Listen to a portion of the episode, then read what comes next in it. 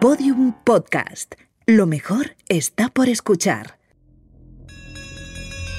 Las cronoficciones de Ser Historia.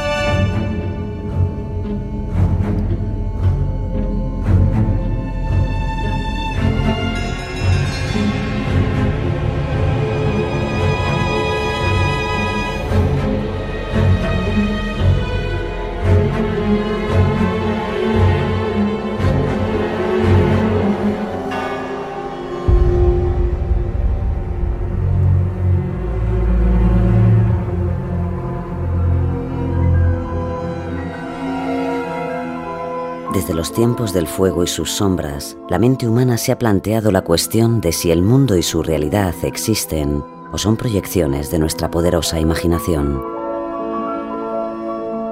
Si al mundo lo crea la imaginación o si por el contrario es esta la que se adapta al mundo, es cuestión que ha inspirado las preguntas en las que se basa la ciencia, además de haber sido y ser la principal gasolina de artistas a través de todos los tiempos. Y después de avances, preguntas, respuestas y hallazgos, una cosa sí podemos afirmar. El mundo que tenemos hoy ha sido previamente imaginado por otros, adelantado.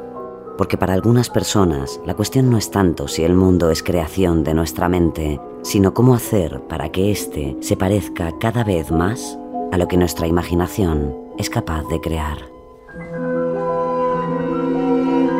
Julio Verne, el explorador del universo. Un adelantado a su tiempo, un visionario, un precursor de la ciencia ficción. Así han definido alguna vez a don Julio Verne, uno de los autores franceses más importantes de la literatura universal. Podríamos hacer un recuento de las coincidencias entre nuestra realidad y la que Julio Verne pudo imaginar. Y hablaríamos del submarino, el helicóptero, el viaje a la luna o incluso Internet. Pero hoy vamos a descubrir al hombre, el hombre que fue Julio Verne y algunas de las personas que fueron clave en la vida del escritor nacido en Nantes en 1828. Hoy conoceremos algo más al Julio Verne positivista, un hombre capaz de afirmar que todo lo que una persona puede imaginar, otros podrán hacerlo realidad. Emprendemos nuestro recorrido por la vida de Julio Verne. Nos encontramos con él, que parece que va acompañado de su tío, el señor Chatbourg, en los salones de Madame. París, 1860. Allí está su hijo. Vamos, Julio. Eh, venga, ponte bien la chaqueta, hombre. Señor Dumas, aquí el joven del que le hablé. Julio Verne. Le presento a Alejandro Dumas. Alejandro Dumas, hijo. Un placer conocerle, señor Verne. Igualmente, caballero. ¿Sabe dónde podemos encontrar a su padre? Le hemos traído un manuscrito. No creo que tarde mucho. Quedó en visitar hoy a su editor y parece que se alarga la reunión un poco más de la cuenta. Estará al llegar. Puede que se haya encontrado a alguien en el camino. Así que usted quiere ser escritor. Yo soy escritor y dramaturgo. He escrito ya algunas obras de teatro. Y muy bueno. Si me disculpan, voy a ver si encuentro a su padre, señor Dumas. No te muevas de aquí, Julio. He de decirle que su tío habla maravillas de usted. Me dijo que había estudiado Derecho y que ahora se pasa el día en la Biblioteca Nacional leyéndolo todo. ¿Lleva usted mucho tiempo en París? No le había visto nunca por aquí. Hace poco que me instalé en París. He decidido apostar por la literatura. La abogacía no es lo mío. Tengo otro proyecto de vida en mente. ¿El manuscrito? El manuscrito es el principio. El proyecto es la creación de la novela científica. La novela científica. ¿Y cómo se llama su manuscrito? Viaje por el aire. Ajá. ¿Y de qué trata? Habla sobre el corazón de África. Una visión del continente nunca vista antes. Una aventura en globo. ¿En globo? ¿Ha viajado usted en globo? no, no todavía. Siempre he sentido una gran pasión por la geografía y los viajes. He querido dar una imagen romántica de África y el globo es el elemento que me lo permite. Me interesa novelar la ciencia desde la aventura, mostrar sus posibilidades. La aventura científica. Qué acertado, señor Verne. Quiero escribir un paseo completo por el cosmos de un hombre del siglo XIX, con todas las posibilidades que nos ofrece. Todo lo que una persona puede imaginar, otros pueden hacerlo realidad. Hablar del progreso. Un gran objetivo. Me impresiona. la aplicación consciente de la ciencia. Como aquello que dijo Comte, la ciencia es la herramienta que permitirá al hombre dominar la naturaleza para su propio beneficio. La ciencia útil. A mi padre le va a encantar su proyecto. Un gran proyecto en plena etapa del canto al progreso. El primer socialismo utópico o romántico, como lo llamaron algunos, de la Francia del siglo XIX, se asociaba a filósofos como Saint-Simon o Charles Fourier. Verne se impregnó de sus teorías y abrazó el positivismo de Comte. No olvidemos tampoco la gran importancia de los avances de la ciencia y la industria en la vida del hombre de la segunda mitad del siglo XIX. El mundo cambiaba a toda velocidad y por un momento, en la mente de Julio Verne, todo era posible.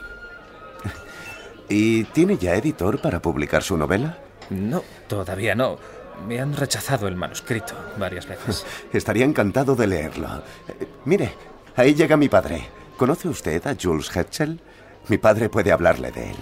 Me temo que puede ser el editor que anda buscando. Todos los consejos que pueda darme su padre serán más que bienvenidos. No puedo creer que vaya a conocer al autor del Conde de Montecristo. Tranquilo, señor Verne. Algo me dice que mi padre y usted tienen muchas cosas en común. Después de la recomendación de Alejandro Dumas, Julio Verne no tardó en visitar a nada más y nada menos que al editor de Balzac o Víctor Hugo, Pierre-Jules Hetzel. Aunque no encontró la respuesta que esperaba la primera, Hetzel le hizo repetir casi el manuscrito entero. Y finalmente, en 1863, apareció publicada la primera gran novela de Julio Verne, con un nuevo nombre, Cinco semanas en globo, el primer éxito de una larga lista. No ha podido ir mejor el lanzamiento de Cinco semanas en globo, Julio. Ha llegado el momento de hacer algo grande. Tenemos que emprender una colección de novelas que vamos a llamar Los viajes extraordinarios. ¿Qué le parece? No suena mal. ¿Vamos a consolidar lo que hablamos de la novela científica? Mucho más. Vamos a lanzar el gran plan educativo para los jóvenes. Tengo aquí un nuevo contrato. Vamos a publicar dos novelas por año. Primero las publicamos por entregas en la revista de Ilustración y Recreo y luego imprimimos 10.000 ejemplares con los volúmenes completos. Los contratos de Edsel, algo cuestionado por algunos, son también la clave en la carrera literaria de nuestro protagonista. En este orden de trabajo se publicaron novelas como Viaje al centro de la Tierra, De la Tierra a la Luna o 20.000 leguas de viaje submarino, pero no todas las novelas que escribió Julio Verne se publicaron en su momento. En esta euforia por el progreso, por la exploración del universo, Verne escribe París en el siglo XX. Esperando la respuesta de su editor, se embarcó unos días en su amado bote Saint-Michel. Allí recibiría la respuesta de Etzel. ¿Cuál será su veredicto?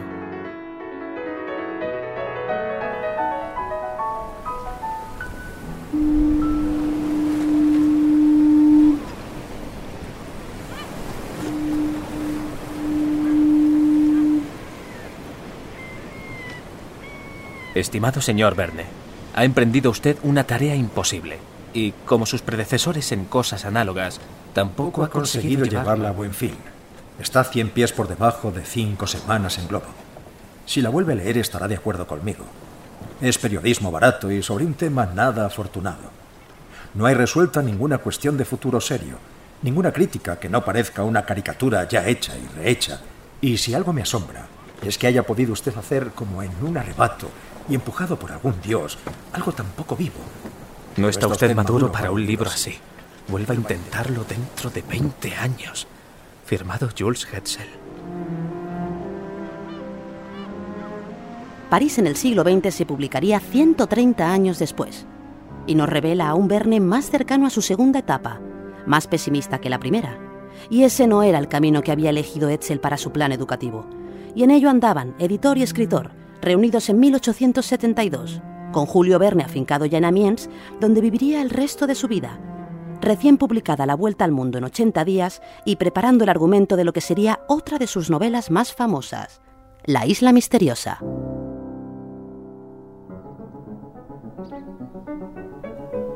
¿Tienes ya el argumento?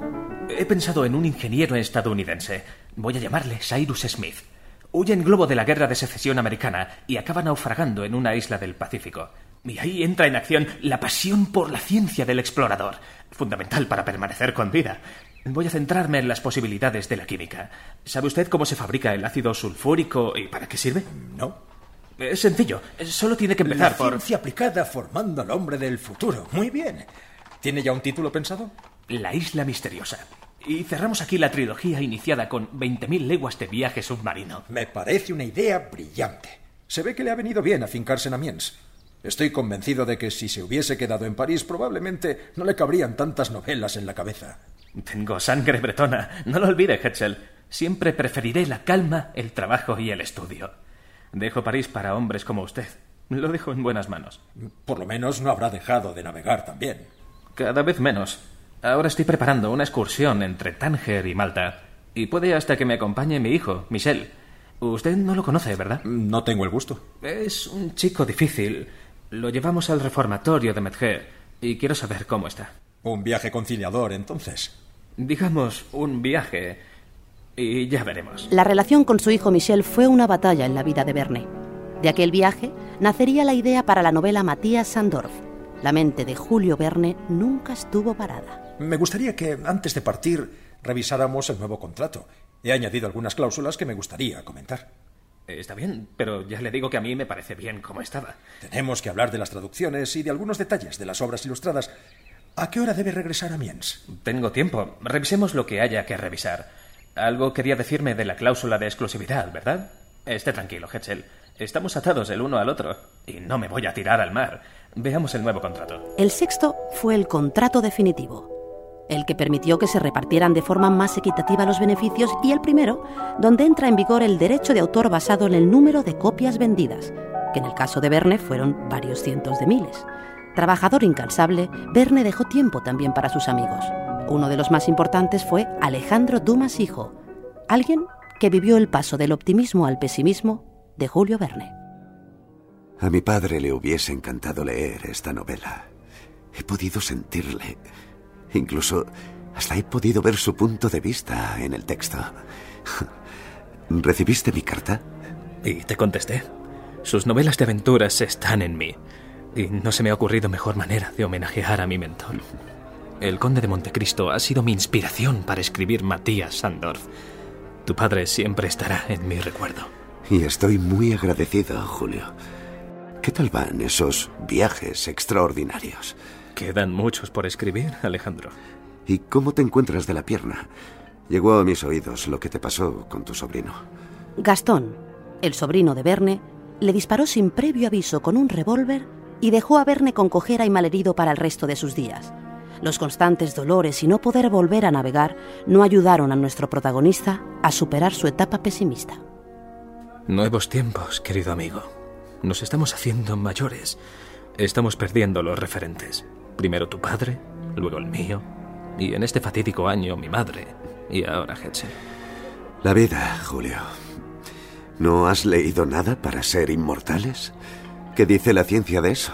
Me temo que eso es imposible. Hacia la inmortalidad y la eterna juventud. No sé si me convencería esa solución. ¿Y qué hay de eso de que todo lo que una persona puede imaginar, otros podrán hacerlo realidad? A eso has dedicado toda tu vida. Mi vida la he dedicado a escribir, a investigar, a proponer que el progreso y la ciencia nos ayudará a crear un mundo mejor. Como tu trabajo en Amiens.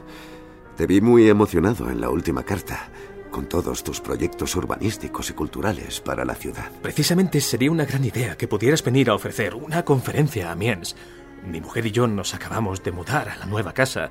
Además, así podrías ver el nuevo circo municipal, con más de 4.000 localidades. Sin duda es de lo que estoy más orgulloso. Será un placer visitarte, Julio. Además, no me vendría nada mal salir de París unos días. Y ser el afortunado huésped del señor Verne en Amiens es un honor. Verne no acostumbraba a recibir muchas visitas.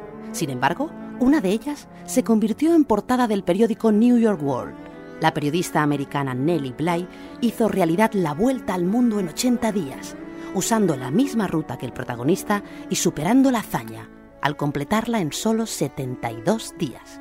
Le dio tiempo incluso de pasar por Amiens a saludar al maestro, gracias a la intervención de otro corresponsal, Robert Sherard, que le hizo una de las últimas entrevistas de su vida. Allí descubriríamos a Julio Verne, el hombre que hizo viajar al mundo.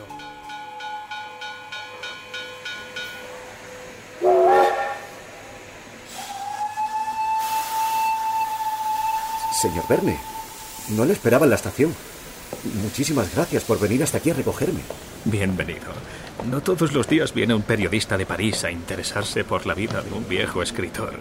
¿Qué tal el viaje, señor Sera? Muy bien, muchas gracias. Lo primero que tengo que agradecerle es la recepción que le hizo a Nelly Bly.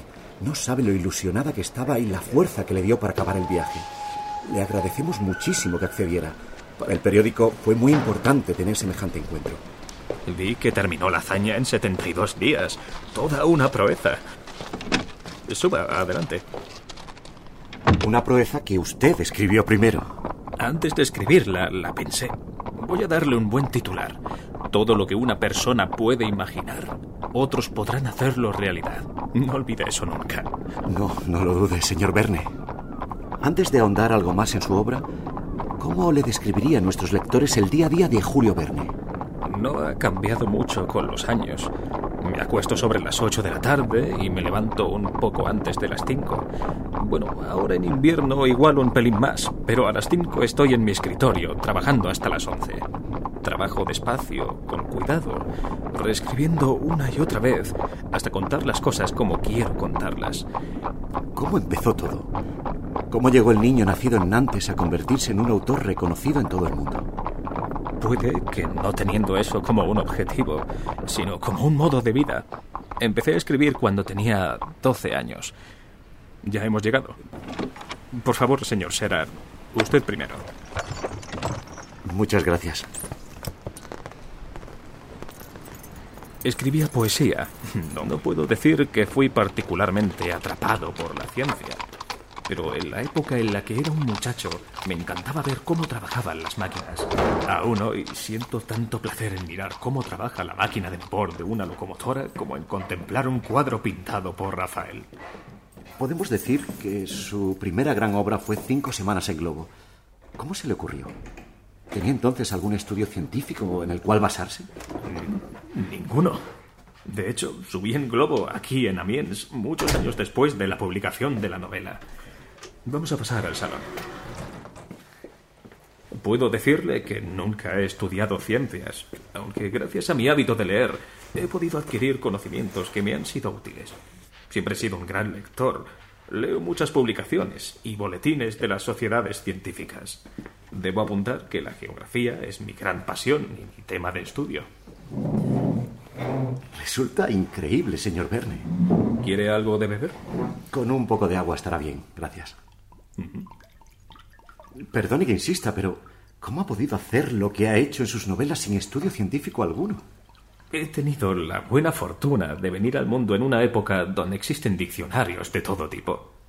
Por supuesto, con mis lecturas he recopilado una gran cantidad de información y además muchas ideas rondan siempre en mi cabeza. Más allá de la ciencia, mi objetivo ha sido dar una imagen de la Tierra, y no solo de la Tierra, sino del universo. Y para escribir del universo ha realizado muchos viajes. ¿Se considera usted un navegante? Me he dedicado a la navegación por puro placer, pero siempre con el objetivo de conseguir información para mis libros. Viajar ha sido siempre el placer de mi vida. Lástima que la salud ahora no me acompañe y lamentablemente nunca más podré ver América de nuevo. Un hombre que nos ha hecho viajar por todo el universo es feliz en Amiens. Me preguntan a menudo la razón por la que resido en Amiens, especialmente yo, que era tan parisino en mis instintos. Como le he dicho, soy de sangre bretona y adoro la calma. Nunca podría ser más feliz que estando en un claustro. Una vida tranquila, llena de estudio y trabajo. Ese es mi deleite. Como muy bien me dijo mi editor, Jules Hetzel, si hubiera escrito en París, hubiera escrito por lo menos diez novelas menos de las que he escrito hasta ahora. Disfruto de mi vida aquí. Yo soy un hombre de letras, señor Sera. Vivo siguiendo un ideal, generando nuevas ideas y mejorando con entusiasmo mi trabajo. ¿Tiene Julio Verne algún deseo que todavía no ha podido cumplir? Tengo uno. Lo que deseo es que las personas reconozcan lo que he hecho o lo que he intentado hacer y no lo dejen pasar por alto. Yo soy un artista. El gran pesar de mi vida ha sido el hecho de que nunca he tenido lugar alguno en la literatura francesa. Bueno, señor Verne, habrá que corregir eso entonces. Yo solo sé corregir mis escritos. Si la salud me deja, llegaré a las 80 novelas publicadas. Creo que eso merece algún reconocimiento. y el reconocimiento que tanto esperaba llegó con la Legión de Honor, la condecoración más importante concedida en Francia desde la llegada de Napoleón. Julio Verne recibió la Legión de Honor por sus aportes a la educación y a la ciencia en 1892. Nuestro protagonista moría en Amiens, el 24 de marzo de 1905, dejándonos en sus novelas el mejor paseo por el cosmos imaginable. Julio Verne el explorador del universo. En esta ficción han participado Salvador Garrido como Julio Verne, Roberto Cuadrado como Jules Hetzel, Juan Mejías como Alejandro Dumas, José Bustos como Robert Sherard, Carlos Hurtado como Francis de Chateaubourg, guion de Carmen Sofías, con la colaboración en el programa de Juan Ochoa, producción Fermín Agustí, realización y diseño sonoro Carlos Hurtado. Dirección del episodio Carmen Sofías. Este relato es una ficción. No obstante, está basado en hechos y personajes reales. Cualquier parecido con la realidad puede o no ser una coincidencia. Todos los episodios y contenidos adicionales en podiumpodcast.com y en nuestra aplicación disponible para dispositivos iOS y Android.